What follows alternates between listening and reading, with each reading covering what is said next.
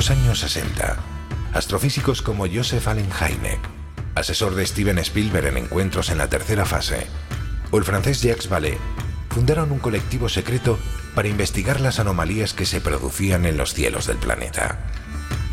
La conclusión a la que llegaron es que la ciencia, en muchos casos, no podía explicar lo que estaba sucediendo. Aquel colectivo fue conocido como el Colegio Invisible.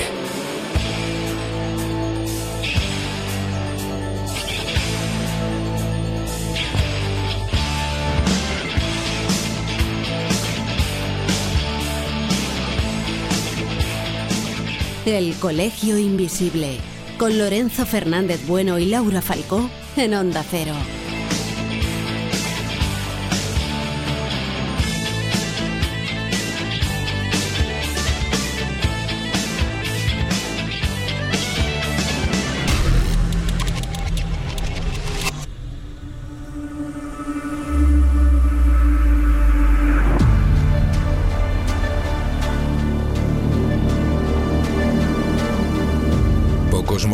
Hay más sorprendentes que las pirámides. Su forma evoca historias de un tiempo anterior. Nos trae a la mente viejas leyendas. Guardan mucho misterio. En definitiva, no somos capaces de saber por qué al hombre del pasado le dio por levantar monumentos con esta forma tan especial en diferentes partes de la geografía mundial. Y es que solo tenemos que viajar a Perú, China, México o Sudán para comprobar que hace miles de años hubo pueblos que construyeron pirámides, posiblemente sin saber que unos y otros existían. Y hay quien defiende que en el corazón de Europa estarían las más grandes de todo el planeta. Por eso, abrimos las puertas de la cuarta temporada de El Colegio Invisible desde Bosnia-Herzegovina, junto a las conocidas como pirámides de Visoko. Iniciamos viaje.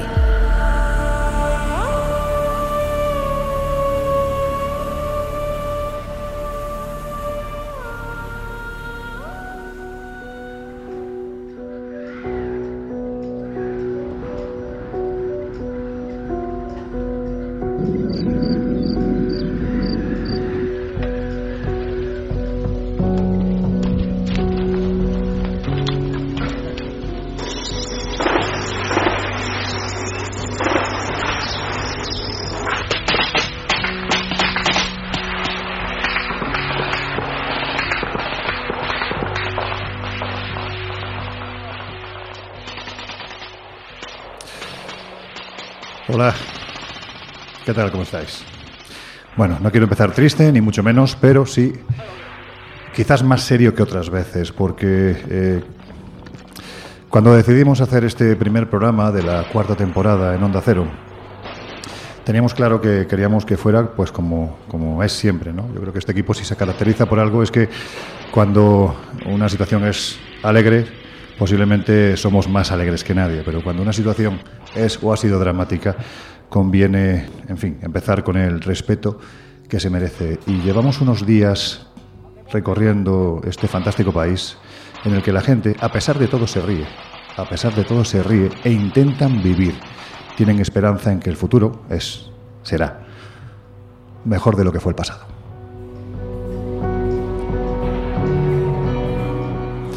Nos hemos venido a Croacia y a Bosnia-Herzegovina, donde hace apenas 25 años, que en esto, en esto de la historia es como decir antes de ayer.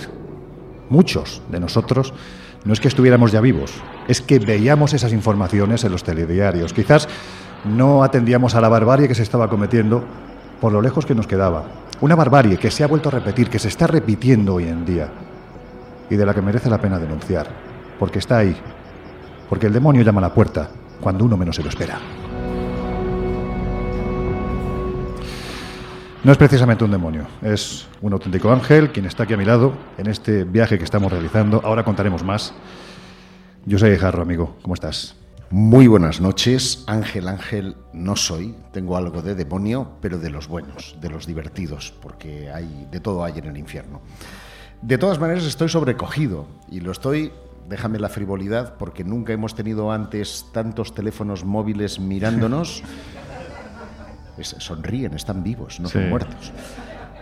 Pero es que además estoy sobrecogido porque deben de conocer y saber nuestros oyentes que esta tarde hemos estado en uno de los lugares tristemente célebres por ser lugar de Europa que ha protagonizado un genocidio. Y estábamos escuchando de fondo esos disparos de lo que en Europa se dio a llamar, en nuestro país especialmente, la guerra de los Balcanes, a pesar de que los Balcanes están lejos de aquí.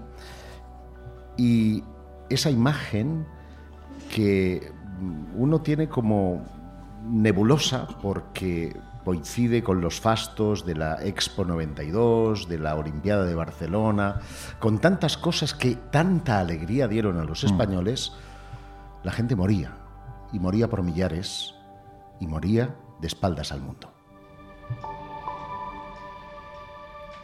Bueno, vamos, yo creo que es importante que mm, pasar página no, no se debe de pasar nunca página y de hecho este comienzo que no esperábamos que fuera así, realmente ha sido, vuelvo a repetir, este encuentro, este choque con la realidad absoluta eh, a la que a veces estamos metidos tan metidos en nuestra particular burbuja que no atendemos. Y hay que contarlo, y hay que advertirlo, y hay que decir que está ahí, que cuando menos lo esperamos puede volver, que esto no es cosa del pasado, hace un año, a las puertas de Europa, Ucrania, bueno, en fin, no voy a contar lo que está ocurriendo. Vamos a intentar dar un giro a, lo que a lo que hemos venido a hacer aquí, a este, a este país maravilloso que a mí me encanta. Yo es la segunda vez que, vengo, tú eres la tercera vez, ¿no? Que, que estás por aquí. No, esta ya es mi quinta vez. Tu quinta vez. Bueno, pues Uy, ¿ves? Ya empiezo. Vamos a cerrar puerta porque el 5 mala rima. Tiene mala rima, tiene mala, rima, Josep. Mala rima. Bueno, pues eh, hay que decir que estamos descubriendo gran parte de, Croacia, gran parte sobre todo de Bosnia y Herzegovina y una cosa que se llama República Srpska o algo así. sí. Bueno, lo vamos a decir en español, la República de los Serbios. De los serbios, que no es Serbia, sino que forma parte de Bosnia y Herzegovina, aunque parece ser que hay quien se empeña, eh, se ha olvidado un poquito, ¿no? Ha borrado de su mente lo que ocurrió hace apenas 25 años y ya está dando la vara con que, va, yo no quiero, en fin. No somos un programa de política, siempre hemos dicho que es algo que permanece muy al margen del colegio invisible. Somos un programa de personas a las que les gusta estar en las nubes, pisar un poquito el suelo, pero sobre todo soñar y hacer soñar. Y realmente los que nos están haciendo soñar a nosotros son un grupo de amigos que, jolines, cuando uno parece que, yo digo siempre lo mismo, cuando ya parece que no te cabe más, más emociones y, más gente en el corazón, de golpe y porrazo, aparece un grupo que dices, madre mía, es que, ¿dónde estaba esta gente que yo me lo he perdido? Claro, como los llamamos invisibles, nunca los vemos, pero tenemos a 50, os lo aseguro, aquí delante, y suenan así.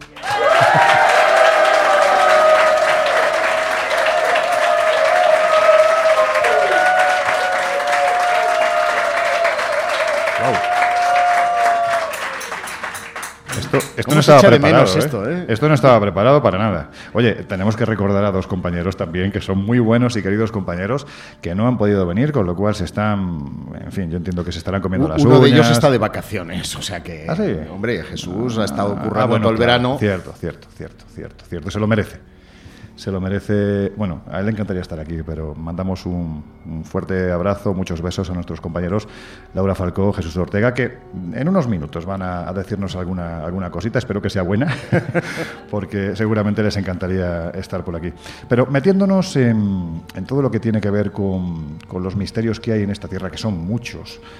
Mm, hemos estado hablando de asuntos que quizás no estaban previstos para este viaje, que era un, bueno, digamos que se dirimía entre el conflicto armado, lo que ocurrió en, aquel tiempo y también, por supuesto, la parte arqueológica que, es alucinante, aunque también dicen que muy polémica. Pero hay que decir que en este viaje también hemos tenido la oportunidad de saber que, eh, como en otros tantos lugares, aquí también hay misterios, pues como por ejemplo, ¿cómo le llamabas tú? La, la bosniaca de la curva. En efecto, parece que mm, uno cuando oye hablar de Bosnia y Herzegovina, inmediatamente está acudiendo al turismo de guerra. Se llama así, tristemente, pero se llama así. Es un turismo para tomar conciencia.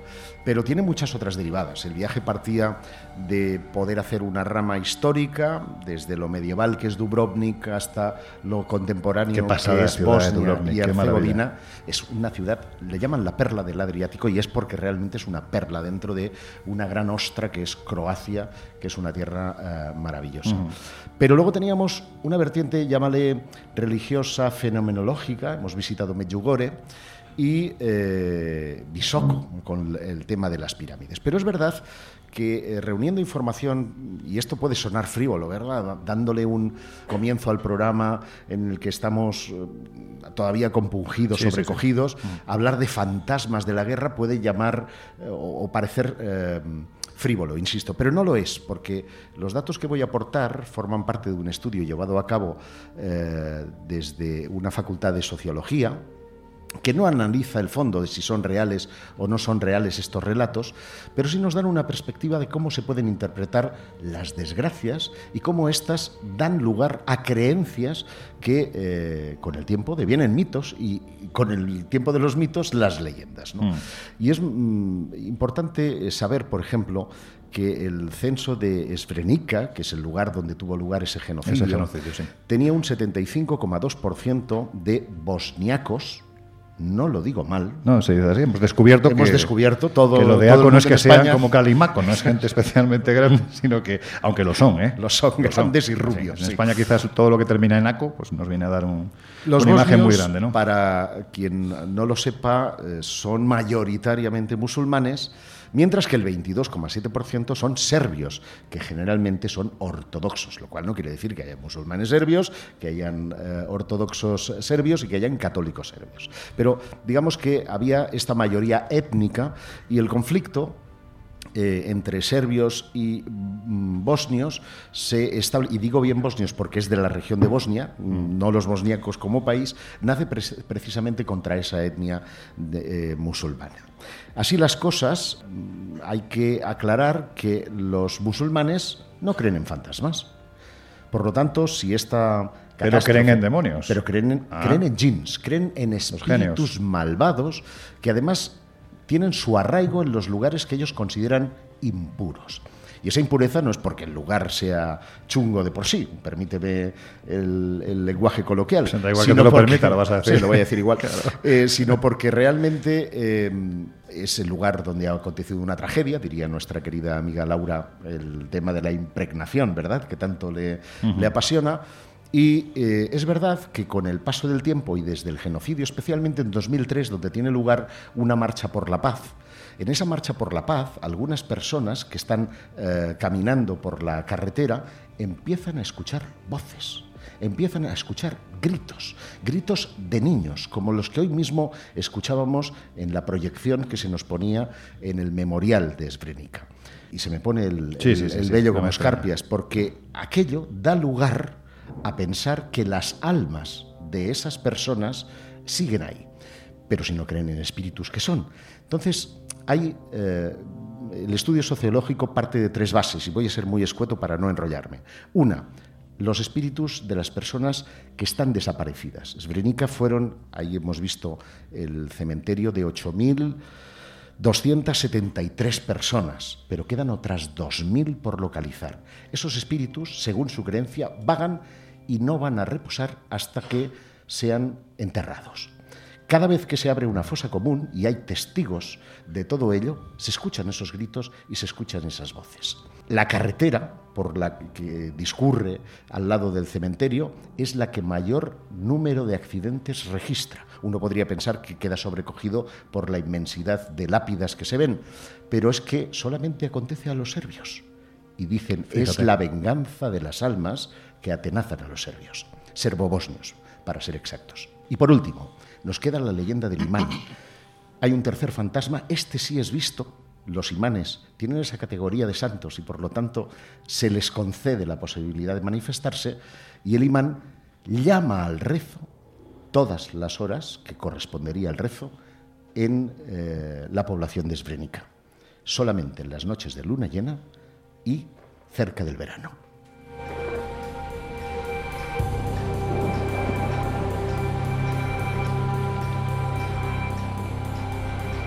El Colegio Invisible.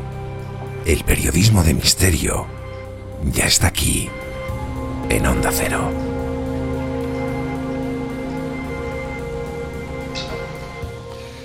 Bueno, lo que nos ha traído hasta aquí ha sido principalmente un asunto que, que, tiene detrás de sí muchísima polémica, muchos defensores, muchos detractores y que además parece focalizarse en una persona muy determinada. Hoy lo he estado hablando con, varios compañeros de viaje y es que me da la sensación de que este hombre, se llama Semiros Managic, tiene la pretensión de ser algo así como Saih Hawass en Egipto, ¿no? el superarqueólogo National Geographic. Bueno, pues cada vez que se hace un documental en Bosnia y Herzegovina, del asunto de las supuestas pirámides de Bisoco, de las que vamos a hablar ahora, siempre el referente absoluto, siempre aquel que va guiando a los reporteros, siempre aquel que presenta los programas, es Semiros Managic. Pero antes de empezar con el asunto de las pirámides, Josep, yo creo que hay que centrarse en este personaje porque es, bueno, digamos que tiene tantas luces como sombras, ¿no? ¿Quién es? Pues uh, Semir Osmanagic eh, nació el 1 de junio de 1960 y es un empresario que es conocido por la promoción precisamente de lo que podríamos llamar sitio arqueológico. No sé si la denominación es correcta porque hay mucha eh, polémica detrás, pero que es lo que da lugar al proyecto Pirámides de Bosnia, que según él serían las construcciones más antiguas y más grandes hechas por los humanos en la Tierra. Osman Agic completó un doctorado en ciencias sociales pero no tiene formación arqueológica. Geólogos profesionales, arqueólogos y otros científicos han refutado directamente sus afirmaciones sobre estas colinas de Bosnia, para ellos son montañas, que están en Bosnia Central y han concluido, después de un análisis directo del sitio, que eh, su historia conocida y las excavaciones, que las colinas en sí son formaciones naturales. Pero durante eh, toda su trayectoria él ha realizado estudios de posgrado, atención, en la Universidad de Sarajevo, donde eh, su asesor de doctorado fue Jidajet Repovac, profesor de Sociología de la Facultad de Ciencias Políticas de Sarajevo, y en su tesis doctoral de 2009, Osman Agic afirmó que la civilización maya y la mesoamericana es anterior a la olmeca y que la cultura dejó de existir misteriosamente después del siglo X, analizando las calaveras de cristal como si fueran realmente eh, mayas y postulando que habían sido creadas con el uso de tecnología avanzada. ¿Por qué cito estas dos cosas? Pues porque, mm, como bien sabes, las calaveras han sido refutadas, sabemos que son la mayoría hechas a finales del siglo XIX y que, por lo tanto, muchas de las tesis que él defiende, vamos a llamarlas heterodoxas por ser cariñosos. Y sin embargo, lo que llama poderosamente la atención es el hecho de que, por ejemplo, el gobierno de Bosnia y Herzegovina apoya radicalmente lo que se está haciendo en este supuesto sitio arqueológico de Visoko, que se encuentra aproximadamente a unos 40 kilómetros de Sarajevo, que es precisamente el lugar en el que ahora mismo estamos haciendo este, este programa. Vamos, si te parece, al hallazgo. ¿Cómo se produce el descubrimiento de estas, no sé si llamarlo gigantescas formaciones? Desde luego, lo que sí está claro es que sean antrópicas, no sean antrópicas, haya sido algo natural utilizado por el hombre o directamente un fraude, lo que está claro es que es gigantesco. La sensación que uno tiene viendo la pirámide desde fuera es la que uno experimenta cuando ha visitado, por ejemplo, Cholula. Sí. En Puebla. En México. Eh, en México, en Puebla, hay una pirámide que está en su cúspide culminada por una iglesia.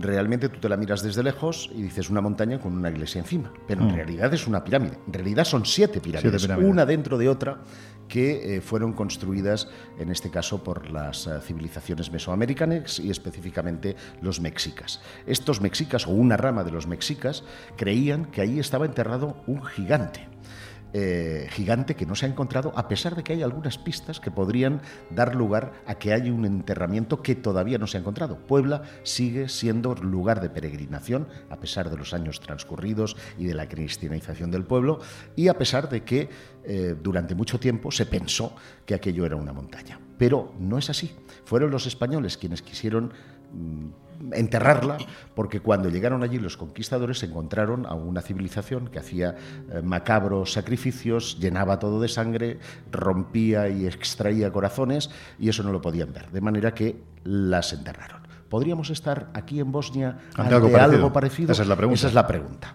Bueno, pues eh, Osmaniagui fue invitado a visitar eh, esta, las ruinas de una fortaleza que se llama Visochica en abril de 2005 y durante esa visita él percibió esa forma piramidal que le trajo a la memoria pirámides como la de Puebla.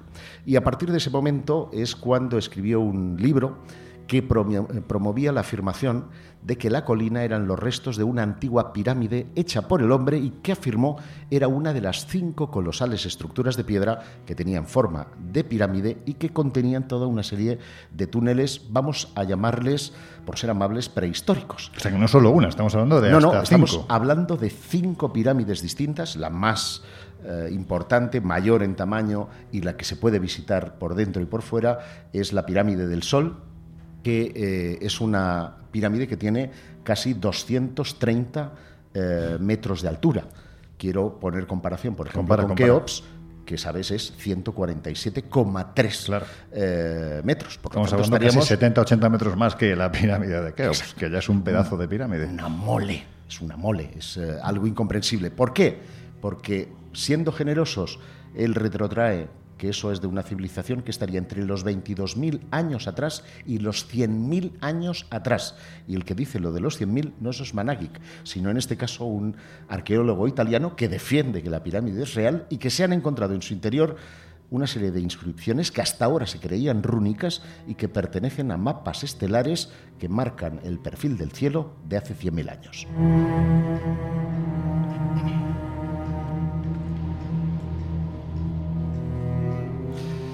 Vamos a ir viendo a lo largo de estos minutos que el asunto despierta tanta polémica, vuelvo a repetir, como encontronados o en este caso, más bien, mira qué palabra más rara más. Encontronados. Encontronados, sí, pero bueno, en fin, que la gente la verdad es que quien defiende que este asunto es real lo hace con, con mucha vehemencia, ¿no? Incluso en ocasiones hasta con cierto cabreo. Y hay quien ha empezado diciendo que era un fraude y, que y quien ha acabado convencido de que se trataba de algo auténtico. Uno de los argumentos que ponen, por ejemplo, los defensores de este, de este asunto es que eh, la pirámide del Sol de Bisoco, por ejemplo, parece estar cubierta por una especie de argamasa que nada tiene que ver con los fenómenos geológicos que podemos encontrar en la zona. Y ya que poníamos el ejemplo de Puebla, ocurre un poco lo mismo. Hay una serie de, vamos a llamarle ladrillos de adobe, que es un sistema constructivo que Mm, es antrópico.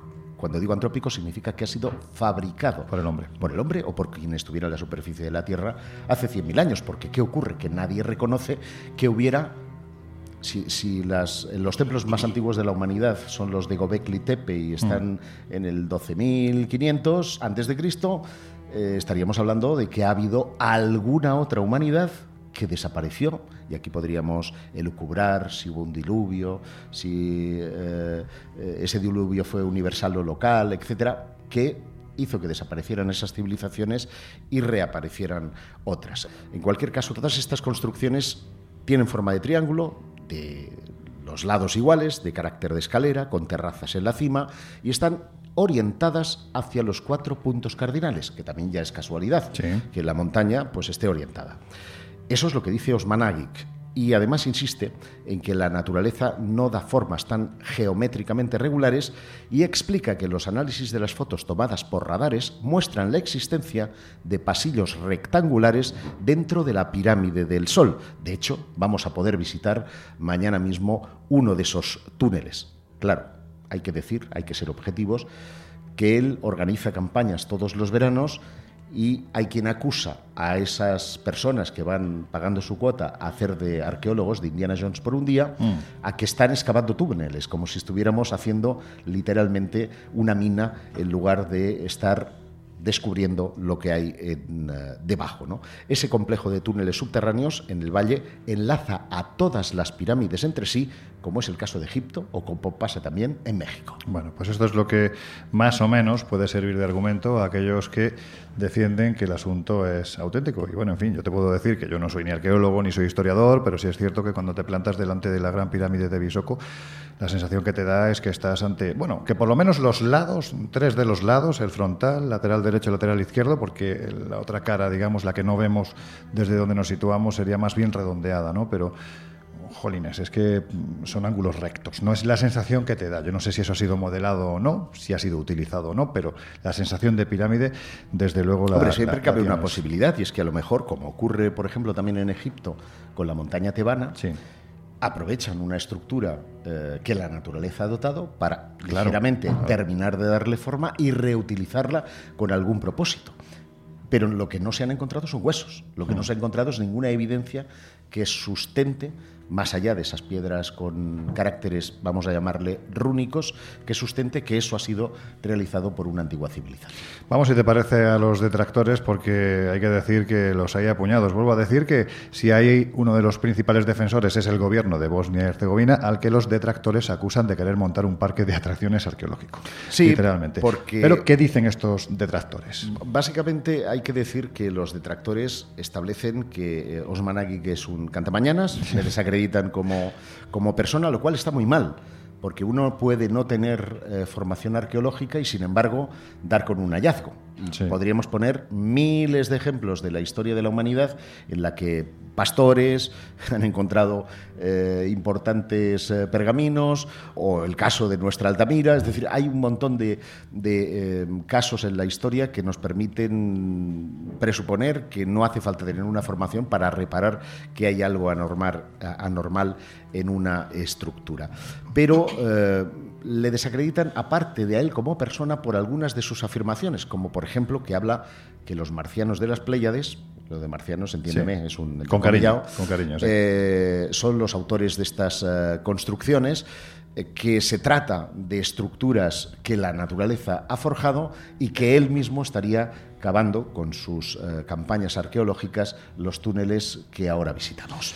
Los críticos, ahí están, y se entiende que cuando uno critica es porque visita, ¿no? Sí, debería de ser así, ¿no? Debería de ser así. Solamente me consta que haya habido un, uh, un análisis y tampoco es científico, sino más bien periodístico por parte de National Geographic, quien eh, contrapuso la opinión de Osman Agik con la de algunos geólogos contratados por el canal mm. para eh, tratar de refutar sus hipótesis. y pues fueron suficientemente vagos en sus afirmaciones como para dejar la puerta abierta a un gran descubrimiento. Bueno, pues el propio Osman Agik, hace unos años, en el primer encuentro que mantuvimos sobre el asunto de las críticas tan furibundas que hay contra su persona, decía lo siguiente.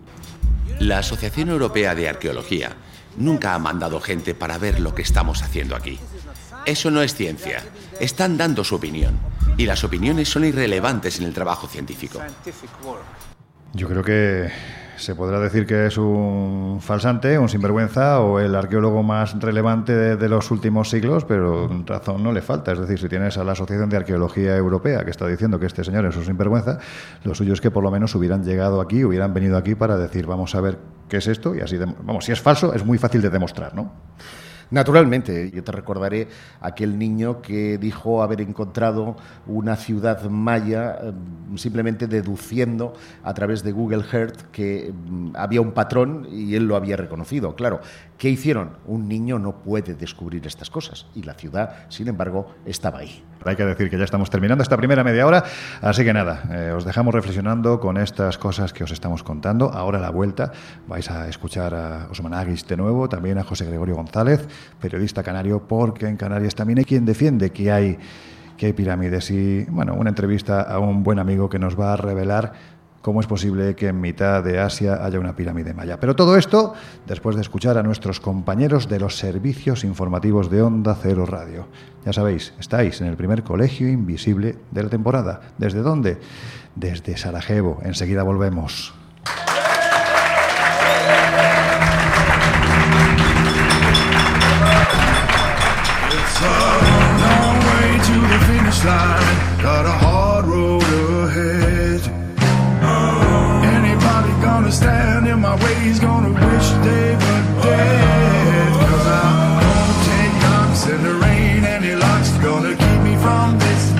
En unos minutos volvemos a abrir las puertas del colegio invisible en Onda Cero.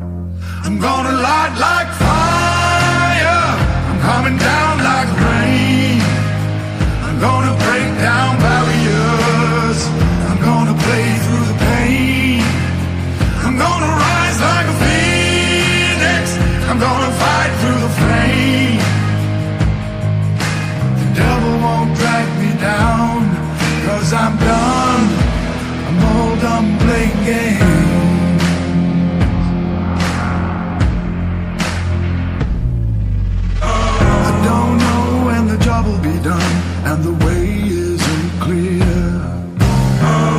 Gotta stand against what I know's wrong. Gotta face all my fears.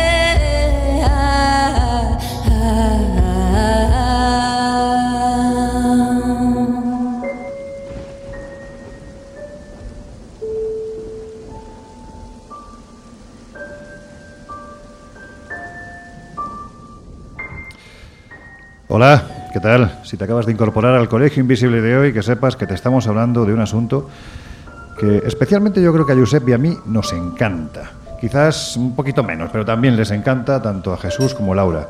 Son esos restos arqueológicos que aparentemente están desubicados de su tiempo o son invisibles. Estamos en Sarajevo, muy cerca de las pirámides de Bosnia.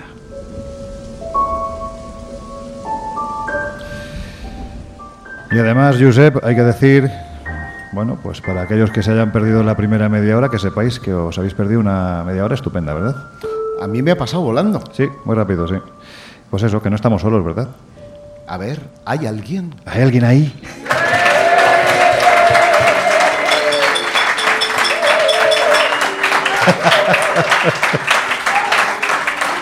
Suenan más de la cuenta porque son 50, que se dice pronto. ¿eh? Sí, la verdad es que sí. Estamos felizmente acompañados en estos días que estamos recorriendo una pequeña porción de Croacia, que por cierto yo no la conocía y me ha, me ha alucinado, la verdad. Eso de estar en desembarco del rey, yo creo que estábamos unos cuantos viajeros esperando que aparecieran los dragones, ¿no? Con Daenerys ahí montada. Pero, pero Bosnia, que sí he estado, me sigue sorprendiendo tanto a nivel misterioso como a nivel arqueológico, a nivel humano. Y en cuanto a las emociones, es que uf, pasas, de, pasas de la alegría a, a romperte literalmente el alma, vamos. Y tenemos que decir que el hotel desde el que estamos haciendo hoy el programa está a escasos 50 metros de un ayuntamiento encantado. Anda, es verdad que nos lo ha contado nuestra, nuestra guía en este viaje, Mónica, sí. Una cadena de suicidios extraordinarios. El incendio, recordarás, porque Mm. fue también biblioteca en la época de la, de la guerra. Y bueno, parece que los misterios tienen que estar siempre cercanos a estos invisibles. Hablaremos de lugares como este porque, bueno, pues es llamativo que los testigos, especialmente cuando se trata de instituciones oficiales, hablen tan abiertamente de lo que ocurre. Quizás nosotros estábamos más acostumbrados a lugares, pues como por ejemplo el Palacio Cadarío. Me ha recordado hoy cuando nos contaba la historia de lo que allí ocurría, esa enorme cantidad de muertes, principalmente suicidios que parece que encadenan unos con otros. Me ha, recordado a este Palacio maldito de Venecia que parece que todo aquel que lo compra prácticamente desde el siglo XVI acaba muriendo de una forma absolutamente aterradora, ¿no? Pero mira, me lo pones en bandeja para eh, hacer una reflexión en voz alta. Y es que, por ejemplo, en Escocia, en Inglaterra, aquí en, en Bosnia, no tienen ningún reparo en eh, relacionar turismo y misterio como un valor cultural, porque al fin y al cabo está hablando de las creencias, está hablando de la historia, está hablando, en definitiva, de cómo sienten las personas de un lugar. Y en España esto nos cuesta un montón. Y ya que estábamos en Bisoco, hay que decir Depende de dónde. ¿eh? Yo hago es patria. verdad, Hago es patria, que en Andalucía tenemos un castillo, el de las aguzaderas. Si no me equivoco, está en Sevilla, ¿no? Está en Sevilla. En- en- bueno, pues tienes un cartel con el logotipo de la Junta de Andalucía donde te explica que ese castillo, aparte de la historia fantástica que tiene, pues también tiene un fantasma. Pues que cunda el ejemplo, porque son pocos, muy pocos los enclaves, hasta ahora se escondían. Eh, eh, había un hotel encantado y la habitación no se, no se alquilaba. Ah, había un fantasma en no sé dónde que no corra voz, que si no ya no puedo alquilarlo. En fin, estas cosas hay que tenerlas en cuenta. Y ya que hablábamos de Bisoco, Sí.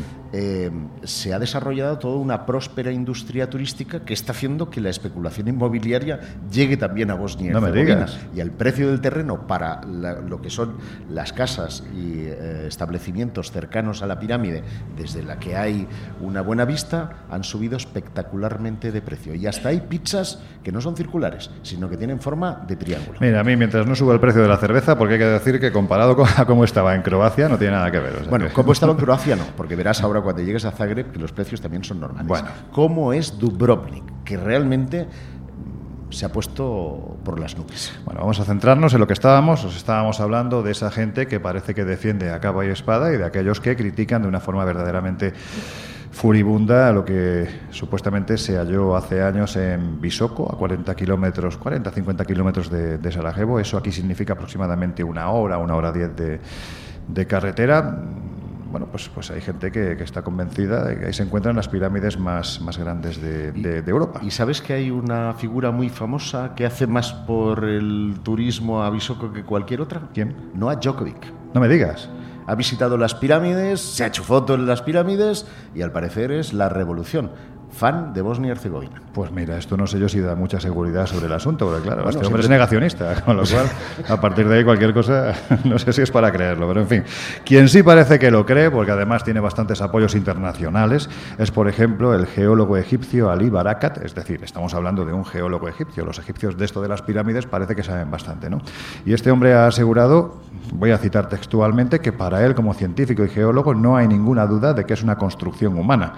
Dice que cree que los humanos cortaron y trabajaron estos bloques de piedra y los trajeron aquí a una colina para darle forma de pirámide. O, por ejemplo, también la arqueóloga Lamia El Hadidi, también egipcia, que ha refrendado el asunto afirmando que es imposible que la naturaleza haya creado ángulos como estos. Hay mucha tarea que realizar si queremos desentrañar los secretos del valle. Dicho lo cual, a todo esto hay que añadir que además, bajo la pirámide del Sol, como decías anteriormente, resulta que hay túneles, galerías. ¿cómo Hay de todo un poco y te has olvidado de añadir al director del museo local de, de Sí. el señor Senat Hodovic, que también apoya las eh, tesis de Osmanagic y que él cree que esto es una oportunidad del siglo para su localidad, pero Sí. también para Bosnia, para atraer la atención mundial. Yo creo que en el fondo lo que está sucediendo es que están gritando al, al mundo que, atención, pero no solamente para atraer el turismo, que por supuesto dinamiza, sino también la atención de la ciencia, de los arqueólogos, porque nadie se ha dignado a pisar, mm, digamos, con, con intención de estudiar a fondo esas estructuras y dilucidar si definitivamente estamos ante una construcción hecha por humanos o realmente una construcción natural. E insisto, la tercera hipótesis puede que se trate de una construcción natural, pero que haya podido ser utilizada por alguna antigua civilización. Porque hay que decir que en torno a las pirámides, en esa región, se han encontrado más de 46 esferas que Cierto, serían un cierto. hallazgo que vendría a corresponderse con esa antigua civilización. Esferas, estamos hablando no de bolitas de cañón, no de canicas. Estamos hablando de esferas de más de dos metros de diámetro. Estamos hablando de esferas que además nos ubican de repente en otra parte del planeta, porque hay que decir que posiblemente el único lugar donde podemos encontrar este tipo de esferas similares se encuentra al otro lado del Atlántico, en Costa Rica, las célebres esferas de Costa Rica. Es que son lo más parecido y estamos hablando, por supuesto, de culturas y civilizaciones totalmente no sé si decir divergentes, pero vamos, que no han tenido nada que ver, no Al han menos, coincidido. y Teóricamente tampoco no han coincidido tenido contacto. cronológicamente tampoco han coincidido. Y sin embargo, en el corazón de Bosnia, corazón de Europa, te encuentras unas esferas que parecen además eh, estar muy vinculadas ¿no? a, a todo lo que tiene que ver con los astros, exactamente igual que ocurre en Costa Rica. Es que esto es un poco Claro, raro, ¿no? De nuevo, en el centro de esa polémica está Osmanagic. Es decir, él no cesa en sus investigaciones Mm. como un lobo solitario, picando piedra, excavando. Por supuesto, esas excavaciones. ¿Cómo te pondría yo el ejemplo? Eh, imagínate que te vas a Montserrat y empiezas a cavar. Pues acabarías detenido, ¿no? Sí. Él tiene el apoyo del gobierno Claro. para hacer esas excavaciones. Tú no puedes coger una pala y ponerte, o una retroexcavadora y ponerte a hacer allí eh, agujeros eh, como un poseso. Por, por lo tanto, hay un apoyo institucional más implícito que explícito en algunos casos que le lleva a hacer descubrimientos, pero ¿cuál es el problema? Que esos descubrimientos no están en consonancia con lo que está escrito y por consiguiente habría que reescribir la historia. Cuando eso ocurre, a la ciencia le cuesta dar el paso.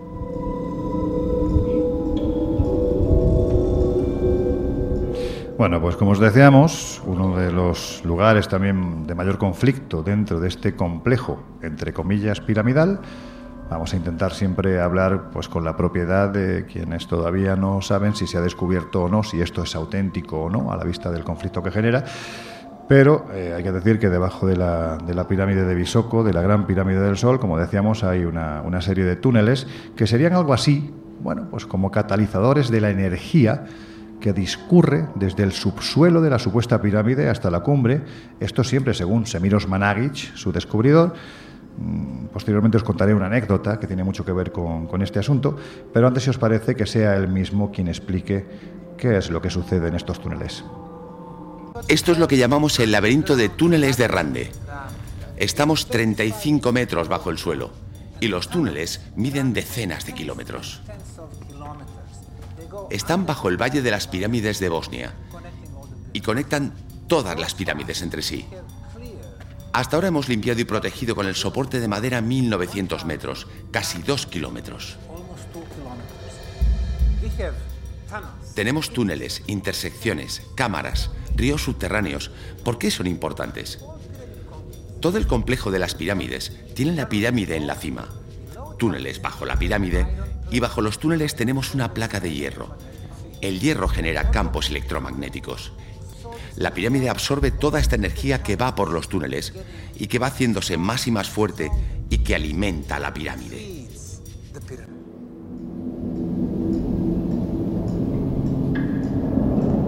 El Colegio Invisible. Los jueves de una y media a tres de la madrugada en Onda Cero. Bueno, pues ahí va la, anécdota. Hace unos años, en 2018 quiero recordar que fue, es la, primera vez que vine a, esta zona del planeta, a esta zona de Europa. La intención era rodar precisamente un documental, eh, una comparativa entre las diferentes pirámides que hay en el, mundo, algunas de las cuales son llamadas, ¿no? Pirámides perdidas, quizás porque no son tan conocidas como las de Egipto y otros lugares. Y sobre todo era para ver si había una posibilidad, como tú contabas antes, Josep, entre bueno, pues establecer una comparativa entre la pirámide de Cholula en Puebla, en México y la de aquí, pues eso, ¿no? Viendo que son dos montañas con mucha vegetación. Y cuando salimos de los túneles de Rafne, eh, nuestra intención era subir a la cumbre y sobrevolar el, el lugar con el dron que llevábamos en esos dos meses y medio habíamos hecho 39.000 kilómetros por todo el planeta y habíamos hecho 490 y tantos vuelos. Una barbaridad. Bueno, pues Osman Agic nos dijo que normalmente eh, quien pretende volar un dron sobre la pirámide, pues eh, acaba teniendo problemas posteriormente con tanto con las frecuencias como con la imagen, ¿no? Porque la energía, según él, fluye por esos canales, en un momento determinado confluye en un punto determinado de la, de la pirámide, digamos que sería algo así como el centro neurálgico de esta pirámide, va hacia arriba y sale por la cumbre. Bueno, pues de todos los vuelos que habíamos hecho, ese fue el único que falló. De hecho, además, en el propio reportaje, cuando se emitió, tuvimos que advertir al telespectador que las imágenes pixeladas que se veían de la pirámide era porque no teníamos explicación. Es decir, es que después de aquello se hicieron otros 40 o 50 sobrevuelos en diferentes partes del mundo y aquel cacharro no volvió a fallar. Con lo cual, no sé si era una cuestión de la energía que supuestamente contiene esta pirámide, si hay algún tipo de electromagnetismo solo en este lugar que afecta a los drones solo en este lugar y no en 480 partes diferentes del planeta, o es que realmente pasa algo. Hombre, siempre pasa algo, y en las pirámides más, porque Tú te acordarás de un famoso libro de los años voy a decirte, finales de los 70, El poder de las pirámides. Sí, hombre, claro. en el que uno tenía posibilidad de montar una pequeña pirámide de cartón, de cartulina, y momificar a historias. Si pudiéramos visualizar momificar historias. Sí, eh, por ejemplo, tú ponías un gajo de mandarina y en lugar de pudrirse o secarse, aquello estaba fresco. Yo no, luego no me la comía, como te puedes suponer, pero hacía el experimento. La leche la transformaba en yogur. En fin, habían cosas muy interesantes que podías hacer con todo ello. Hmm. Pero eso sí, tenía que estar el gajo colocado en el centro geométrico de la pirámide. Si estaba más abajo, más arriba la habías cagado y aquello se te, se te ponía lleno de moho, ¿no? Y decías, Pasteur, Pasteur, porque ha llegado allí todo toda la, mito, la mitosis aquella que se producía, ¿no? Micosis, perdón, micosis. El caso es que, em, según los postulados de la piramidología, hay como una suerte de volcán que estaría dibujando precisamente todas las pirámides y esa irradiación, de alguna manera, priori, ¿no? Mm. Podría haber interferido a vuestro dron. Pero bueno, es singular que ocurra en lo que es una montaña, ¿no? Supuesta montaña.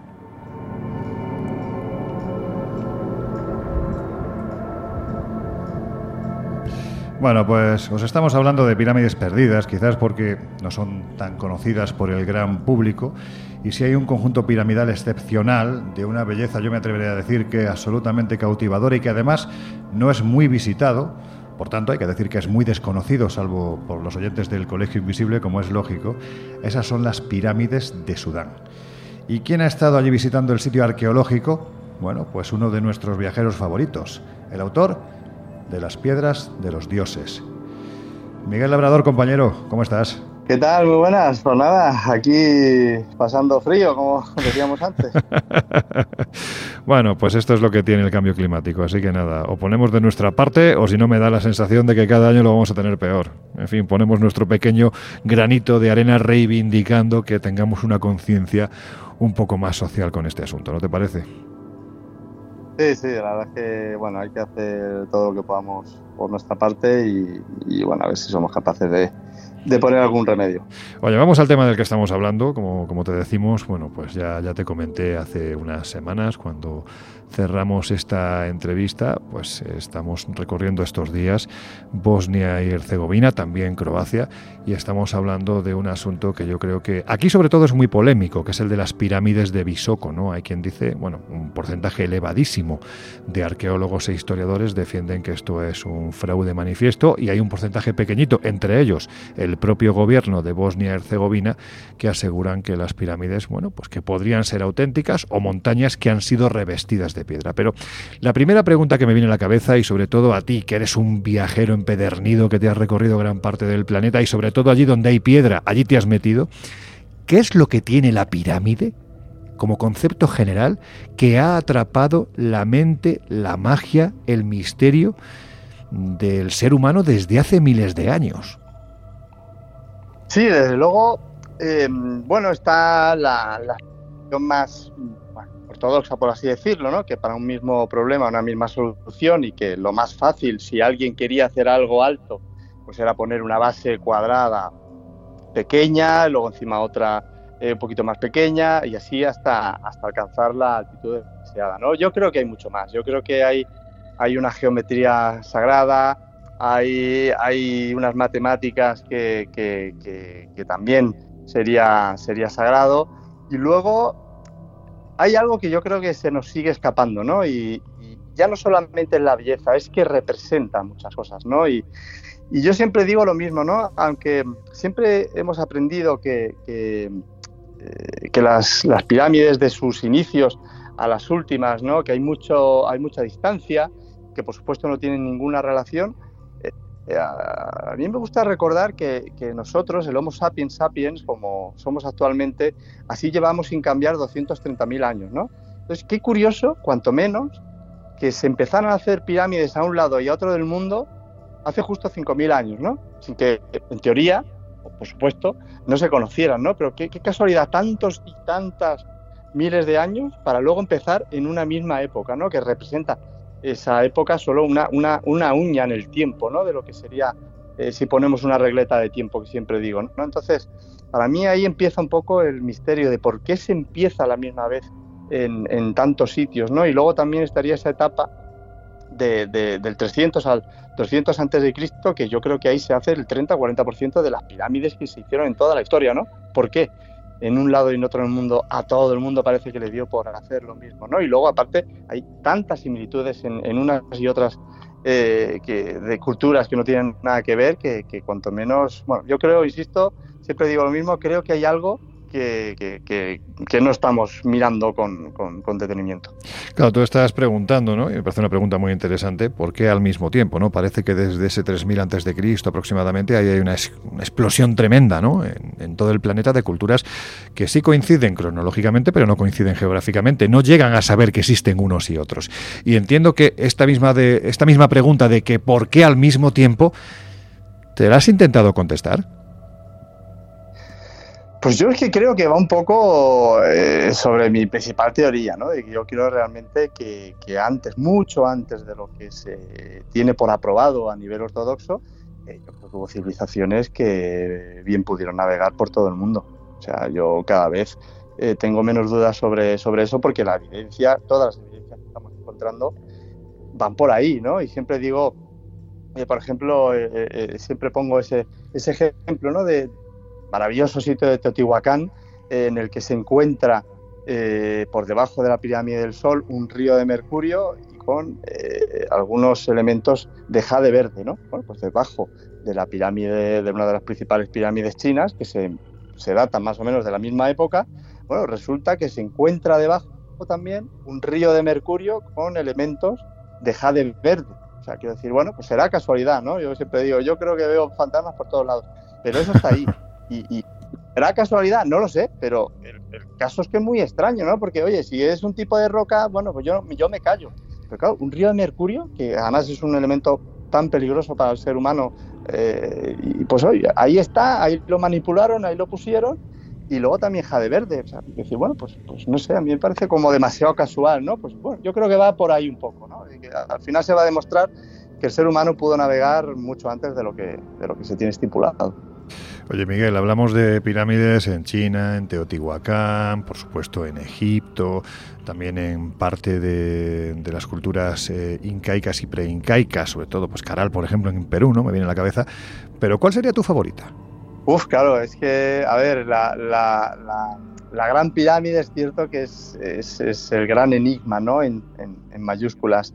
Pero yo siempre comento que para mí a la menos visitada, la de Micerinos, es la que más me ha llegado a, a, sorprender, ¿no? Y, creo que lo conté en, en el anterior programa del Colegio Invisible, ¿no? Que cuando yo llego de la mano de Manuel Delgado y, que en paz descanse y que, y que veo que ese mismo trabajo que se encuentra en, las construcciones, para mí preincaicas, de, tantos sitios conocidos y en otras partes del mundo y ver que esos pocos bloques de revestimiento que tiene la pirámide de Micerino son exactamente el mismo trabajo.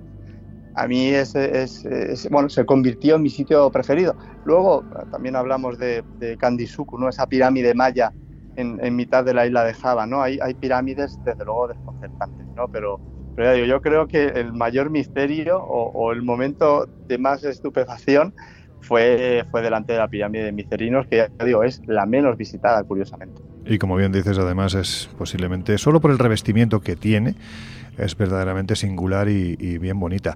Pero si nos vamos un poquito, ya que estamos en Egipto, ¿no? Nos vamos un poquito más hacia el sur, nos eh, atravesamos todo lo que es el, país nubio, nos metemos en, en Sudán. Es que resulta que es que en Sudán también hay pirámides, que quizás son muy desconocidas, ¿no? Tú has estado allí. Sí, a, mí Sudán eh, es uno de estos sitios que te sorprende de, lo poco que son conocidos, ¿no? Y es que estamos hablando del país que más pirámides tiene del mundo, que, por, eso para mí se convirtió en una de mis prioridades, ¿no? De tengo que ir, porque eh, estaremos hablando de que tiene casi el triple de pirámides que, que Egipto, son sus vecinos del norte, ¿no? Y con un, bueno, creo que son 256, un total de 256 pirámides. Es cierto, perdón, que no son las espectaculares pirámides que tenemos en mente como las de Giza, son mucho más pequeñas, pero ya digo, es el país que más pirámides contiene en un sitio absolutamente espectacular. Y yo siempre digo que Sudán, aparte de la arqueología que tiene, ¿no? de, ese antiguo imperio eh, o reinado de Kush, con esos nubios ¿no? que, que, empiezan su andadura hace 4.000 años, ¿no? pero luego tiene un sitio, también con pirámides pequeñas, que para mí ah, e, es uno de los sitios más espectaculares que yo he podido ver, que es Yeber Barkal. Era el sitio más sagrado, de hecho, para los faraones, tanto eh, nubios como, como egipcios, que de hecho los faraones se, se iban para, para, entronarse allí, ¿no? Y, ya digo, te encuentras con sitios absolutamente espectaculares y que no son nada conocidos, ¿no? Y, y, también a nivel personal eh, fue un, sitio espectacular porque aparte de estar completamente solo, porque normalmente, bueno, en, la mayoría de los sitios así arqueológicos pues siempre está uno rodeado de turistas y demás, ¿no? Pero sin embargo aquí eh, sí que es verdad que vino muy bien para esa aventura que algunas veces he buscado, pero fue un poco desolador el ver cómo, por ejemplo, había al lado de las pirámides, bueno, pues algunas estatuas que pues, podrían tener 2.500, 3.000 años y que, y que estaban ahí tiradas. Quiero decir que, bueno, pues, eh, era un sentimiento agridulce, ¿no? Ya digo, era ideal para, para, para ese sentimiento aventurero, pero claro, decías, ostras, que esto está aquí tirado, está abandonado, ¿no? Y, y, eso también pues me llamó mucho, mucho la atención, ¿no? Pero, pero luego también, como digo, pues mira, tuve la suerte allí en Sudán, al lado de las pirámides, arriba, la montaña sagrada, la montaña pura de Jebel Barkar, de ver el, el mejor amanecer de mi vida y, y mira que he tenido suerte de ver muchos amaneceres en, sitios espectaculares, pero sin embargo ese fue el, más espectacular. Miguel, estamos hablando del, norte del país, entiendo, ¿no? O sea, la, gran mayoría de las pirámides se encuentran precisamente al norte de Sudán, ¿no? Sí, está, está a unos 200 kilómetros, la zona de Meroe, que es la más importante a nivel de pirámides.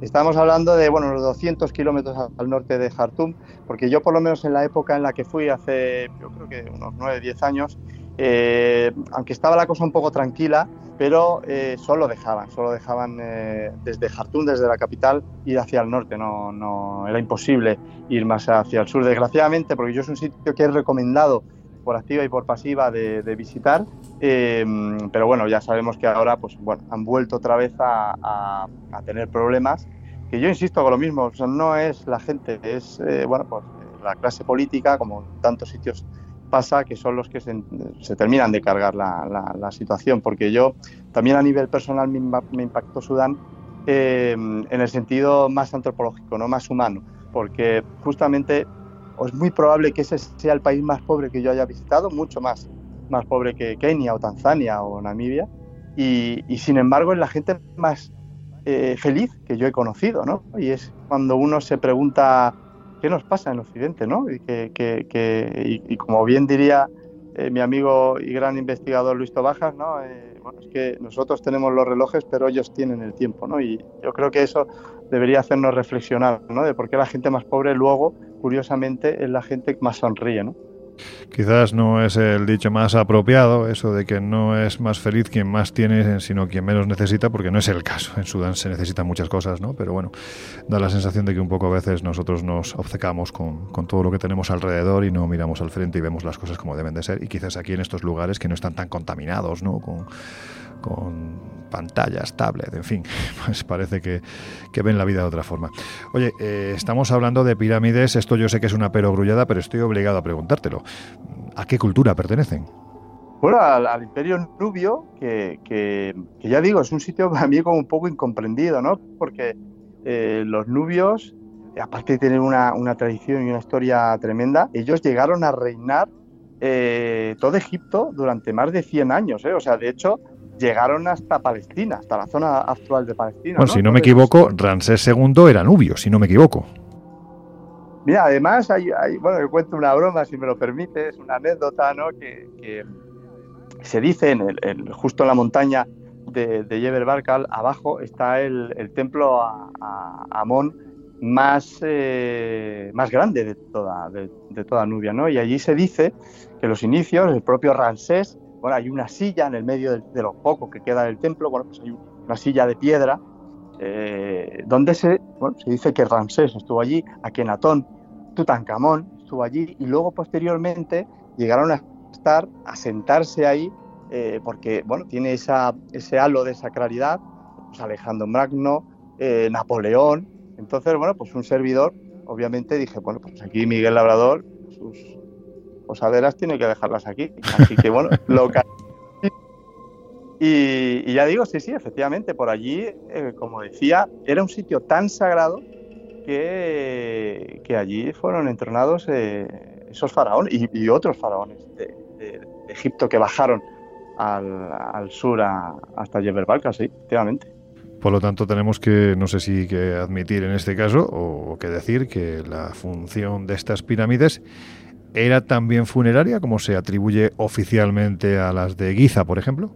Sí, aquí yo, por ejemplo, no tengo ninguna duda de que efectivamente en este caso eh, sí que era sí que era de carácter funerario. Aquí no hay no hay tantas dudas, ¿no? Es verdad que son pirámides que a ese, a ese nivel, bueno, pues no tendrían eh, todo el enigma que, que, sí que nos encontramos más al norte, ¿no?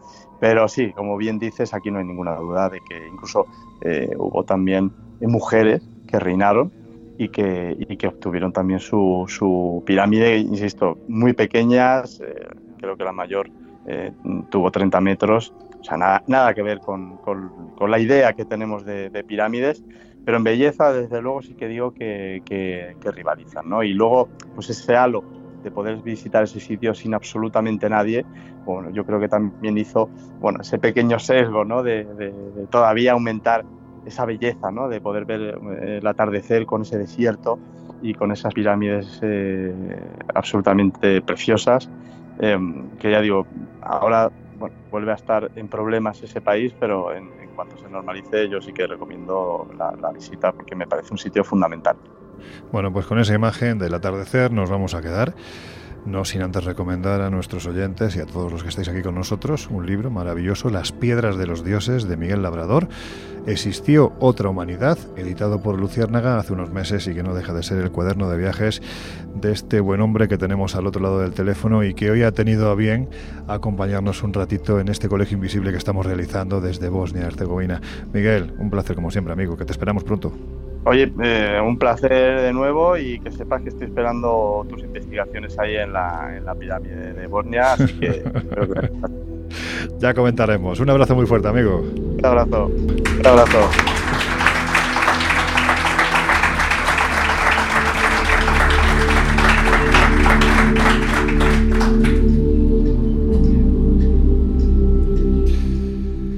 Bueno, Josep, nos decía ahora mismo Miguel, nos hacía referencia ¿no? a ese mercurio que se ha encontrado y tú querías hacer un apunte, ¿no? porque parece que no es el primer lugar vinculado a una pirámide donde se ha encontrado precisamente este, este elemento. ¿no? En efecto, porque si bien hablaba de Teotihuacán y de ese elemento que es el mercurio, en China, donde también hay pirámides, y una tan grande como la de Bisoco, hablamos de 300 metros de altura, es la pirámide más grande del mundo, eh, está situada a unos 100 kilómetros de Xi'an y parece que los arqueólogos nunca se han atrevido a entrar al, al, que es el mausoleo del emperador, porque según la leyenda hay un río de mercurio que protegería al, al iba a decir faraón, al emperador. Al emperador. Bueno, casi lo era, eh, prácticamente. Y, y, realmente, en tiempos muy recientes, se han podido medir las emanaciones de los alrededores,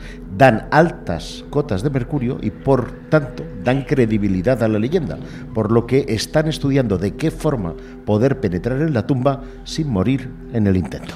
Sin morir en el intento y sin tener que desplazar 10 pueblos y tres factorías, porque la tumba tiene un tamaño gigantesco. Estamos hablando de la tumba de Qin Shi Huang, que si no lo sabéis, seguramente todos sabéis perfectamente de quién estamos hablando.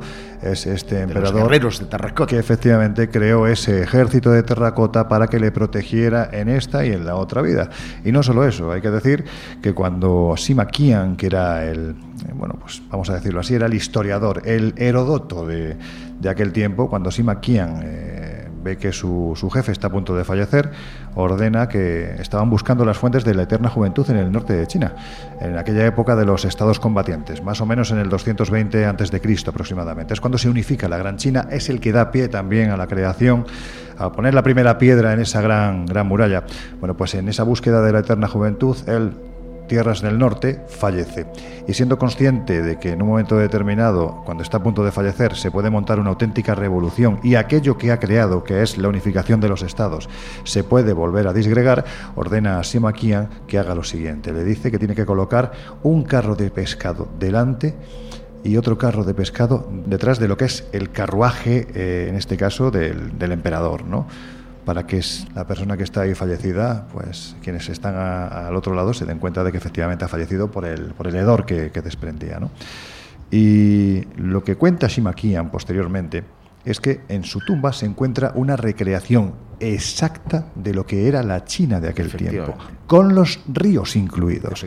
El cielo estaba recubierto de piedras preciosas, el cielo de la tumba me refiero, no el cielo que tenemos sobre nuestras cabezas, sino en este caso el cielo de la tumba. Y esos ríos precisamente eran ríos de mercurio. De mercurio. Y te diré más, eh, cuenta ese relato que para llegar hasta esa cámara mortuoria hay que pasar toda una serie de lugares llenos de trampas, igual que Indiana Jones, Sí. que te pueden cortar la cabeza, te salen cuchillos, te disparan flechas, esas cosas están en esa tumba, pero me has hecho pensar en una cosa, y es que el mercurio, eh, el emperador, lo quería utilizar también como remedio de eterna juventud. Sí, sí. Y quién sabe si a lo mejor ese espejo refulgente es para mirarse y siempre aparecer joven.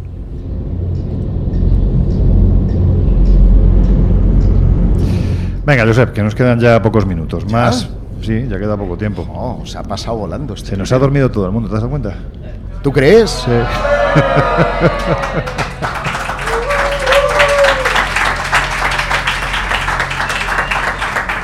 Eso es porque no están con nosotros Laura Falcó y, y Jesús Ortega. Que Si les echamos aquí, mucho de menos. vamos, estos son de los que cuando ven a alguien dormir se cogen el micrófono y se van a poner, ¡ay, estás dormido!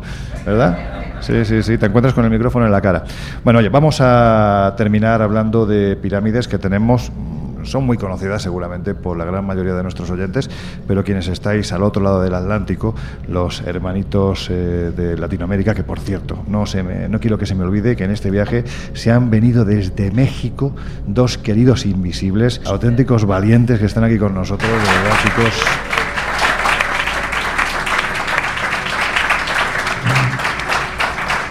Es un placer que la comunidad de invisibles sea cada vez más grande y todo yo creo que presidido por un concepto que a mí me encanta, que es la curiosidad, que no tiene fronteras.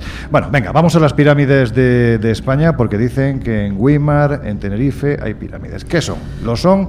¿Y, y por qué no se les presta atención? Pirámides pasa como el pobre Osmanagui, pero en este caso este sí tenía títulos, porque hablamos de Thor Heyerdahl, que fue Ah, el qué primero grande, qué grande. en fijarse en Weimar, en esas extensiones que para los arqueólogos locales no eran más que amontonamientos de piedras y que sin embargo Heyerdahl no solo descubrió esas eh, formas en Weimar y en Icot de los Vinos, que es Sí, otra población, otra población, sí. cercana donde aparecen, entre comillas, amontonamientos similares y que tienen alineaciones también con solsticios, equinoccios y con algunas estrellas del No me digas.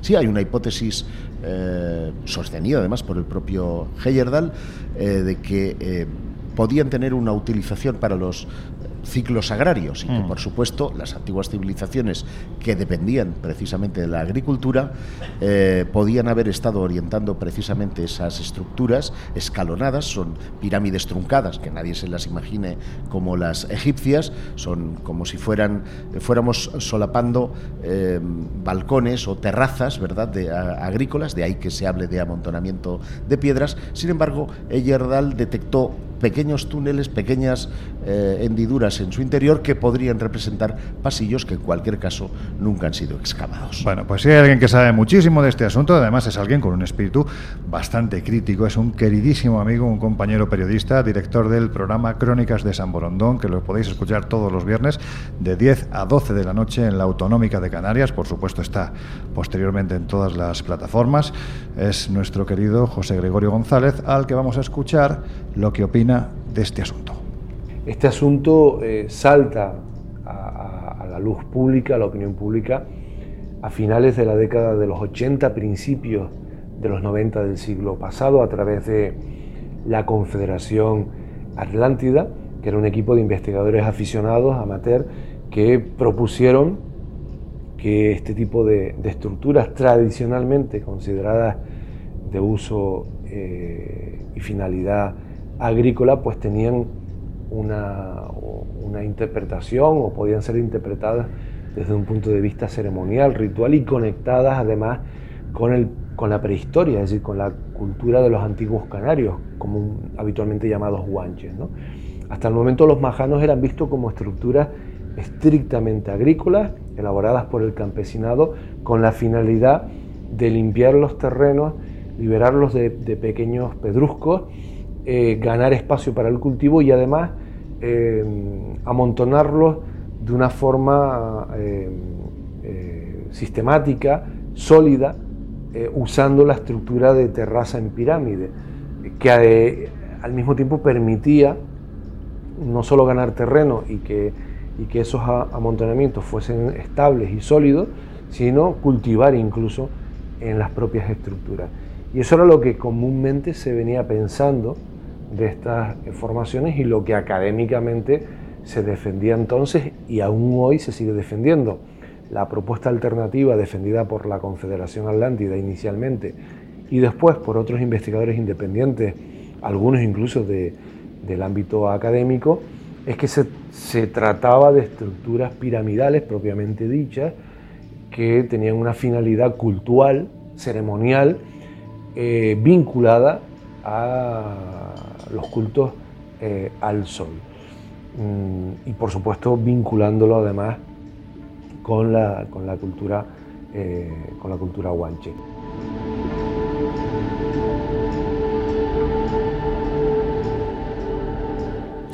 Bueno, pues esto es lo que se defiende ¿no? por parte de quienes creen que se trata efectivamente de conjuntos piramidales. Yo digo efectivamente porque estoy convencido de que lo son. Hemos tenido pirámides, tenemos pirámides en España.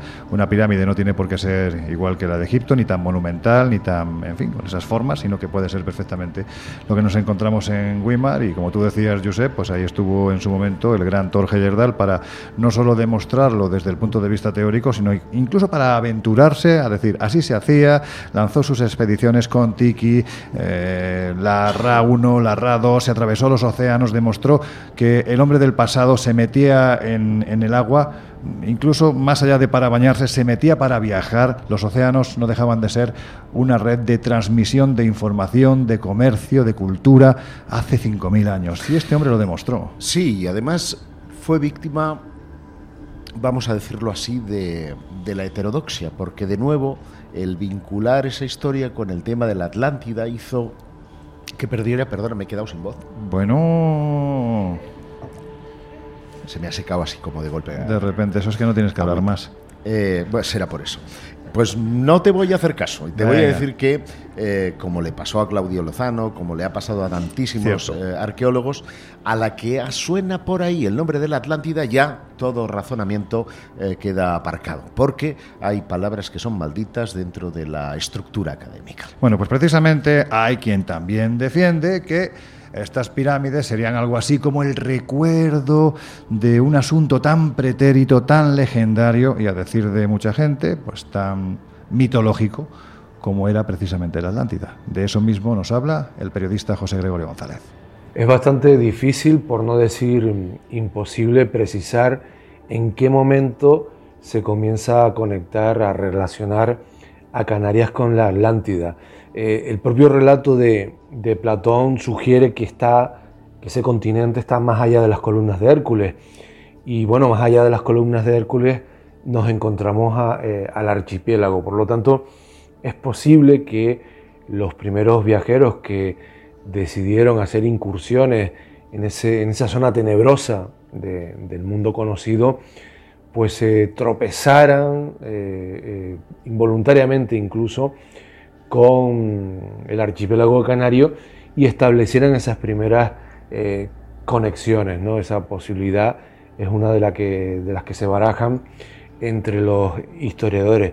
Una vez que ya las islas son conocidas y empiezan a, figurar de una forma más o menos precisa en los mapas, en las cartas de, navegación, esa conexión se refuerza, ¿no? la conexión de, que si la Atlántida estaba más allá de las columnas de Hércules en el gran océano y Canarias estaba en ese espacio, pues seguramente tenían que pertenecer, tenían que ser las cumbres más elevadas de ese continente engullido por, por las aguas. Ahí empieza un poco la, conexión. Desde un punto de vista, digamos, más riguroso, evidentemente las Islas Canarias son de origen eh, volcánico, no pertenecen a un continente sumergido, pero hay una forma de conciliar por lo menos esa es la que nosotros defendemos, el mito, la historia, la civilización eh, adelante de haber existido y el archipiélago canario. Y ese punto de encuentro tiene que ver con una Atlántida, con una Atlántida climática, es decir, con un territorio del Sáhara continental, con un territorio eh, eh, de la península ibérica también eh, continental, mucho más amplio, con un nivel de las aguas inferior al actual, que permitiría contar con un perímetro costero mucho más amplio, con unos límites mucho mayores que los que actualmente nosotros conocemos. Bueno, pues de Canarias nos vamos a desplazar a otra parte del mundo donde esto de las pirámides es algo común desde tiempos muy pretéritos. De hecho, se dice que ahí estarían, en Perú concretamente, eh, algunas de las pirámides más antiguas, no sé si de la historia, pero desde luego sí de toda Latinoamérica. Caral sería un buen ejemplo de ello, pero hay otras muy desconocidas. Yo tuve la oportunidad hace años de en una de estas, bueno, locuras que que nos daban a unos cuantos compañeros cuando seguíamos el rastro de ese mito llamado El Dorado, que podría tener consistencia física en algo más conocido como el Paititi, pues tuvimos la oportunidad de recorrer alguna de las pirámides que había en zona selvática, como las conocidas de Pantiacoya, que eran un auténtico espectáculo. Y mm, parece que Laura, ya la tenemos ahí al otro lado del, del teléfono, bueno, vamos a hacer una breve conexión con ella porque realmente te estás moviendo en una zona de, de especial altura donde la cobertura no es precisamente buena. Laura Falcó, ¿cómo estás, amiga?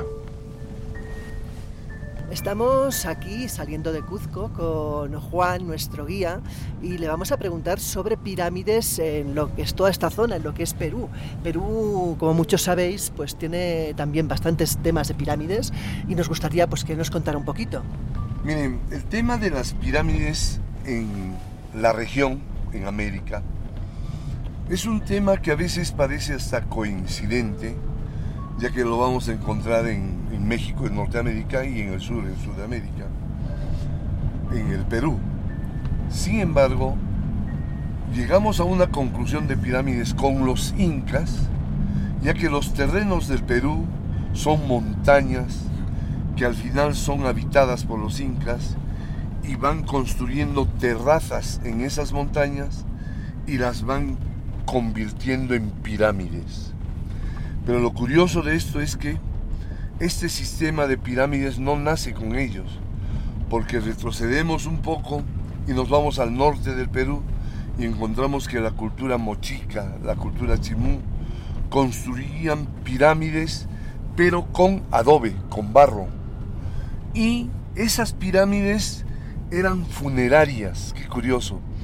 Eran pisos, cada piso armando la pirámide del piso hacia arriba, porque eso es costa, eso es desierto, cada piso era el entierro de uno de los gobernantes.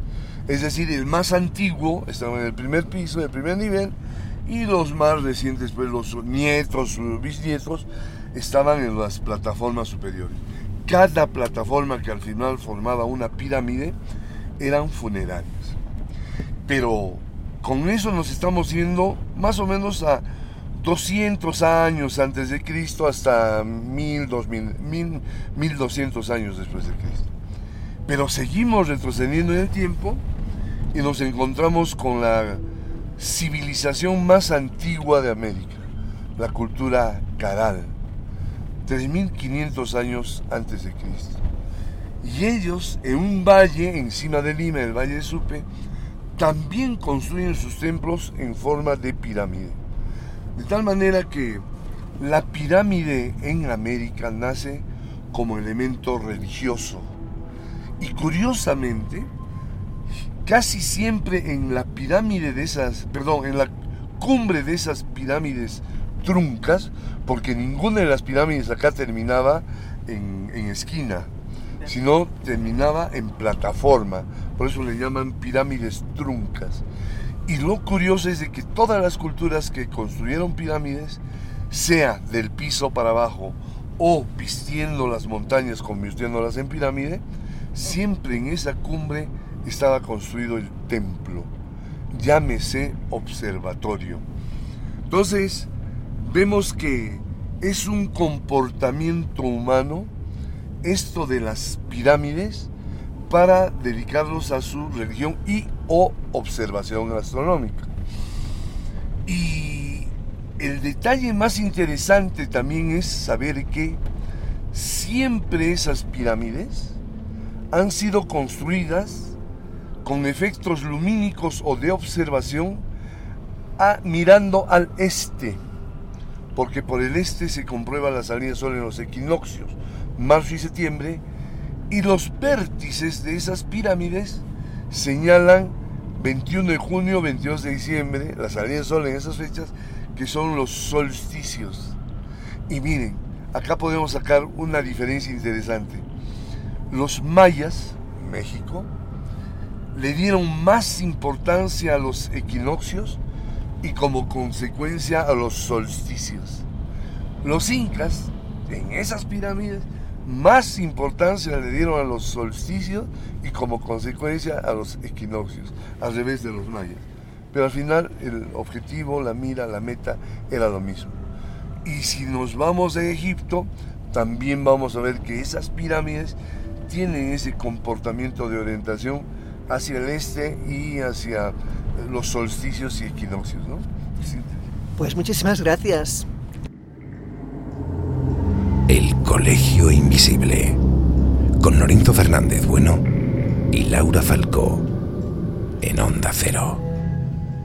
Bueno, ya estábamos diciendo que la comunicación era buena y ha sido lo suficiente para que dijera eh, muchas gracias nos transmitieran todo el mensaje y se cortara la comunicación. Bueno, pues yo creo que con esto nos podemos hacer una pequeña idea de que Perú es un país, aparte de Machu Picchu, aparte de sus llamas, aparte de la cultura mochica, chimú, chanchan, chachapoyas, en fin, tiene muchísimas otras cosas que merece la pena visitar. Por supuesto, también toda la región incaica, pero entre esas otras cosas, pues están las, las pirámides, ¿no? Estamos hablando de eh, conjuntos quizás no tan reconocibles como pueden ser las egipcias o las chinas, por poner un ejemplo, pero que hasta no hace mucho tiempo estaban realizadas con una finalidad funeraria. Ahí está la tumba del señor de Sipán, que pertenece a la cultura mochica y que fue descubierta por el gran arqueólogo Walter Alba en los años 80, es un descubrimiento, siempre lo hemos dicho, que perfectamente podría estar a la altura del realizado en el año 22 por Howard Carter, la tumba de Tutankamón. En este caso, la tumba del señor de Sipán, estamos hablando del señor de un valle, no era un rey,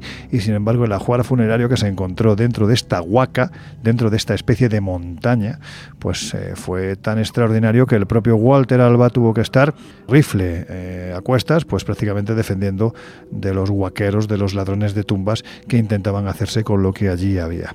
Bueno, pues lo que está claro es que las formaciones piramidales han generado una enorme fascinación a lo largo de la historia y muy especialmente desde finales del siglo XIX y entrado ya el siglo XX, pero en este caso tenemos que decir que no con unas características funerarias o astronómicas, sino más bien esotéricas, ¿no? A la gente la forma piramidal le provocaba, bueno, pues una una serie de reacciones que incluso pasaban de lo espiritual e iban a lo físico. Ahora bien, ¿cuánto de superstición hay en todo esto? Lógicamente, una pregunta como esta no podíamos hacérsela a otro que no fuera nuestro querido Jesús Ortega. Lo escuchamos.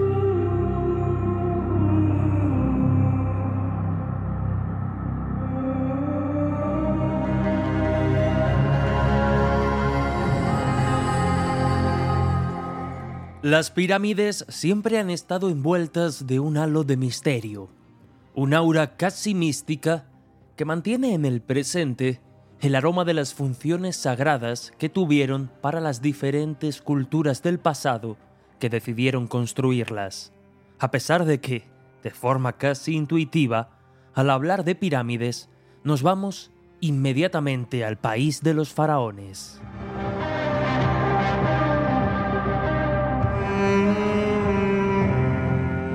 Lejos de los enigmas arquitectónicos y arqueológicos que muchas de estas construcciones siguen planteando miles de años después, su fuerza como símbolo ha generado diferentes mitos e ideas que han llegado hasta nuestros días sin ningún tipo de aval científico o empírico. En 1974 veía la luz un sugerente título que no tardó en convertirse en un éxito de ventas, Greg Nielsen y Max Todd publicaban El poder mágico de las pirámides, un título que ha pasado como un clásico dentro del esoterismo y la nueva era. Tras su éxito, vinieron libros similares, acompañados en muchas ocasiones de láminas recortables para construir pirámides de cartón para poner a prueba sus poderes. La premisa subyacente era que estas pirámides tenían la capacidad de conservar alimentos frescos durante periodos prolongados o prevenir el desgaste de las cuchillas de afeitar. Sí, sí, habéis oído bien. Muchos, de hecho, se preguntaban si era un fenómeno real o simple fantasía.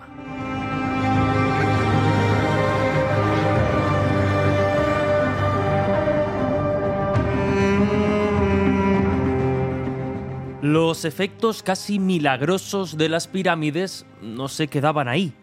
También se decía que incrementaban el deseo sexual, mejoraban la circulación sanguínea, promovían la concentración, el sueño y el descanso, aliviaban los padecimientos reumáticos y mucho más. Vamos, todo un lujo.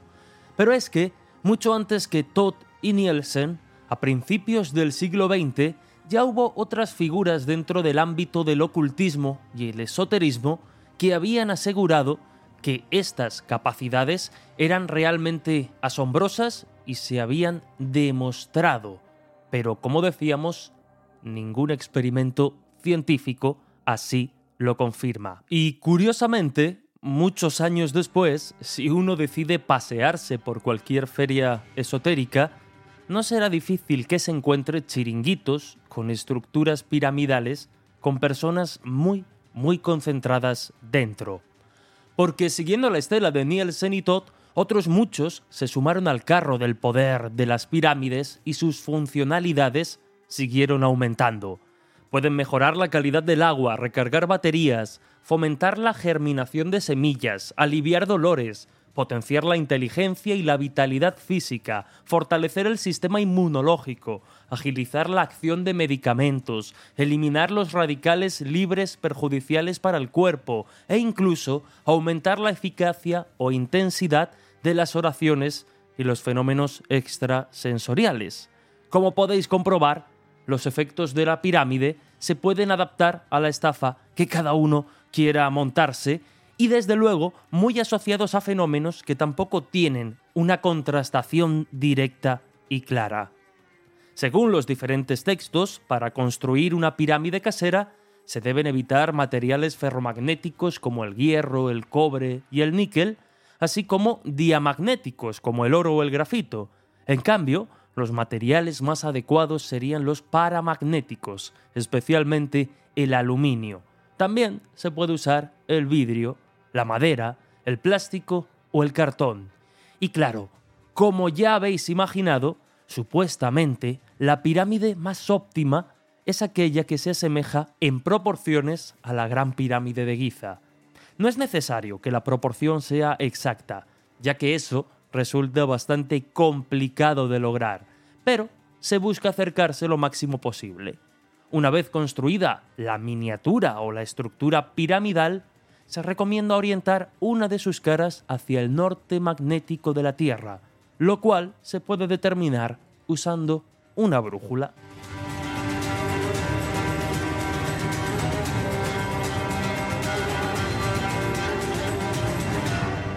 Pero lejos de las construcciones caseras, no son pocos los turistas que acuden a las pirámides más famosas del planeta con la intención de recargar sus energías en fechas concretas asumiendo que estas construcciones arqueológicas tienen ese poder. Paradójicamente, muchas de estas construcciones eran en su origen de uso muy, muy limitado a los poderosos y a los sacerdotes. Así, no son pocos los arqueólogos que desmontan este mito moderno sobre las pirámides, señalando que, antes de que estas corrientes esotéricas relacionadas con el poder de la pirámide cogiesen fuerza, las pirámides, efectivamente, eran sitios sagrados y por lo tanto ningún mortal, ninguna persona convencional podía acercarse o podía subir jamás a ellas, por lo que igualmente esa pretendida función energética estaría muy limitada a unas pocas personas. En definitiva, estos extraños y modernos rituales poco o nada tienen que ver con la función original de estas construcciones.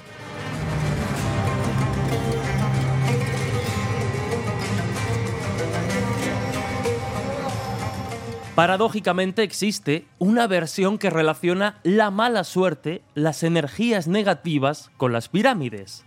¿Acaso no habéis evitado alguna vez pasar por debajo de una escalera? Pues bien, hay quien defiende que esta superstición tan extendida tiene su origen precisamente en las pirámides, ya que al abrir una escalera o al apoyarla sobre una pared, se forma una figura triangular parecida a las famosas pirámides. Como hemos señalado, estas construcciones se consideraban sagradas y eran respetadas por los creyentes. Es por este motivo que se cree que al pasar debajo de la escalera se estaría realizando, de alguna forma, algún tipo de ofensa o atentado contra esta construcción sagrada.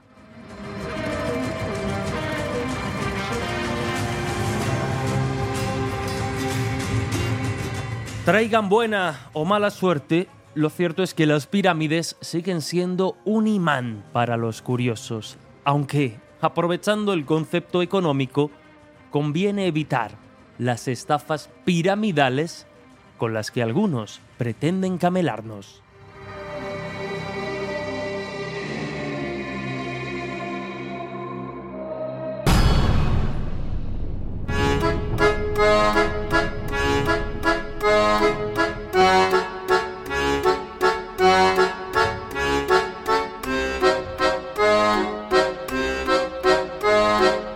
Historias así solo ocurren en el Colegio Invisible.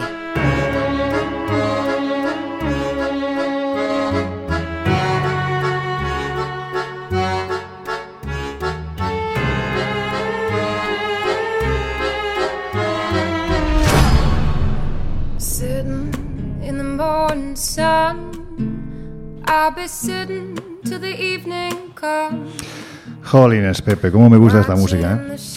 Y a mí me pone tonto. ¿Ah, sí?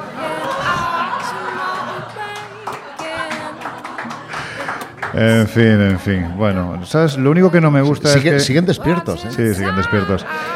Lo único que no me gusta es que ya nos empieza a marcar que afrontamos los minutos finales del Colegio Invisible, que por cierto, eh, voy a preguntarle aquí a unos compañeros que han venido con nosotros, que además son de Tenerife, Alexis y familia. ¿Vosotros creéis en las pirámides, sí?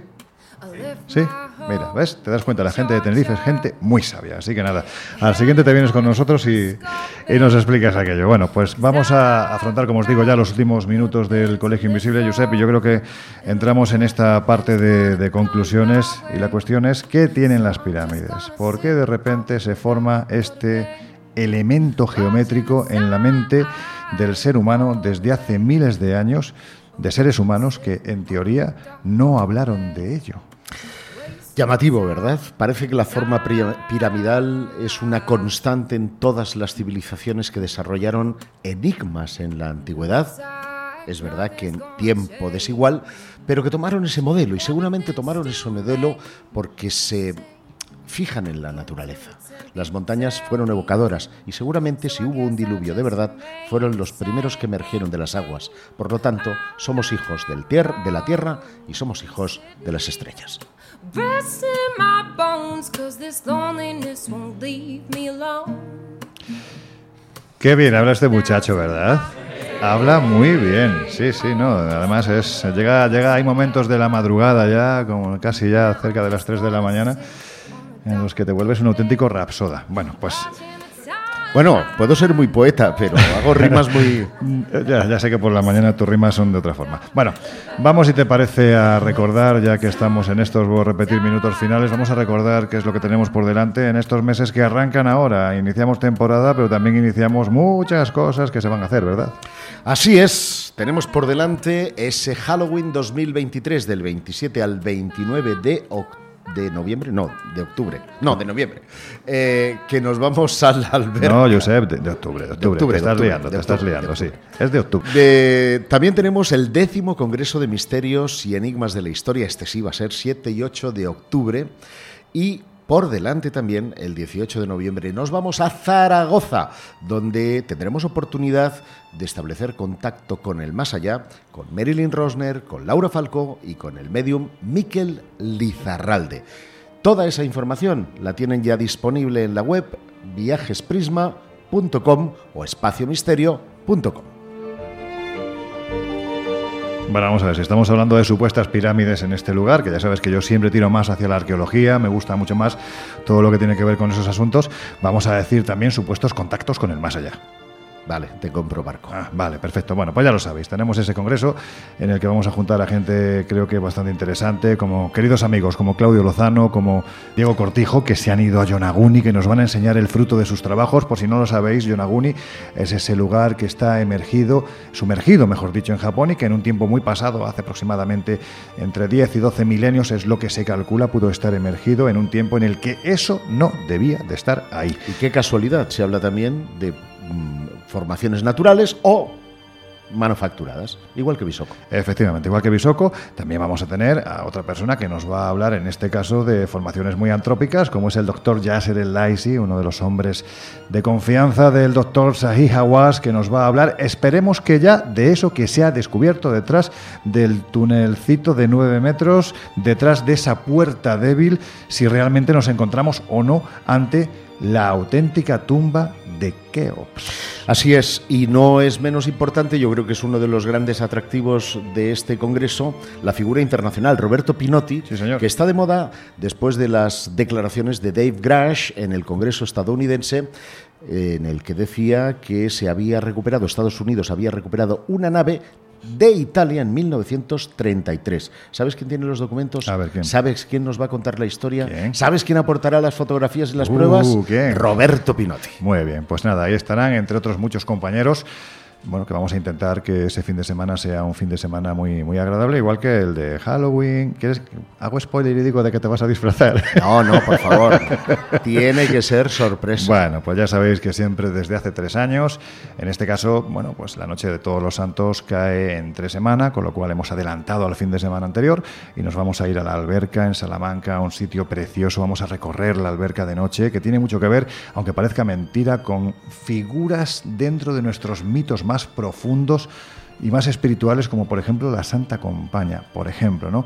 Vamos a acercarnos también a, a esa tierra que a mí me encanta, a las Urdes, pero sobre todo el sábado por la noche en el lugar donde nos vamos a reunir, yo sé que Guijarro se va a disfrazar de... Chan, chan, Vale, no lo digo, no lo digo. Bueno, pues esto y muchas cosas más, incluso ese viaje de fin de año que vamos a hacer a Turquía, lo tenéis en espaciomisterio.com y en viajesprisma.com.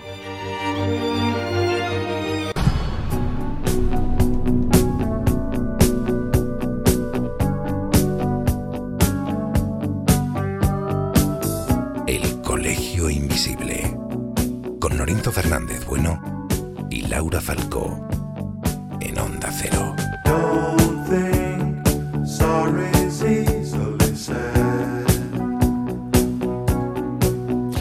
Siempre lo digo. Y con José Gijarro, con Jesús Ortega y hoy con 50 amigos a los que damos las gracias por habernos acompañado en este maravilloso viaje, por seguir haciéndolo en los próximos días, en el que sinceramente ha habido momentos en los que me he reído mucho, eh, me hacía falta además reírme mucho, pero también me he emocionado mucho. Creo que este viaje se ha dividido en esas sensaciones tan extremas, ¿no? Por un lado, la alegría de compartir curiosidad, compartir gusto, vibrar prácticamente en la misma sintonía por estos temas tan bonitos que nos traen a lugares como este. Y también, pues, la pena por esas cosas que el hombre es capaz de hacer. El ser humano es capaz de las cosas más maravillosas, pero también de las cosas más espantosas. Así que nada, que llegamos al final y lo único que podemos deciros es gracias, gracias, gracias.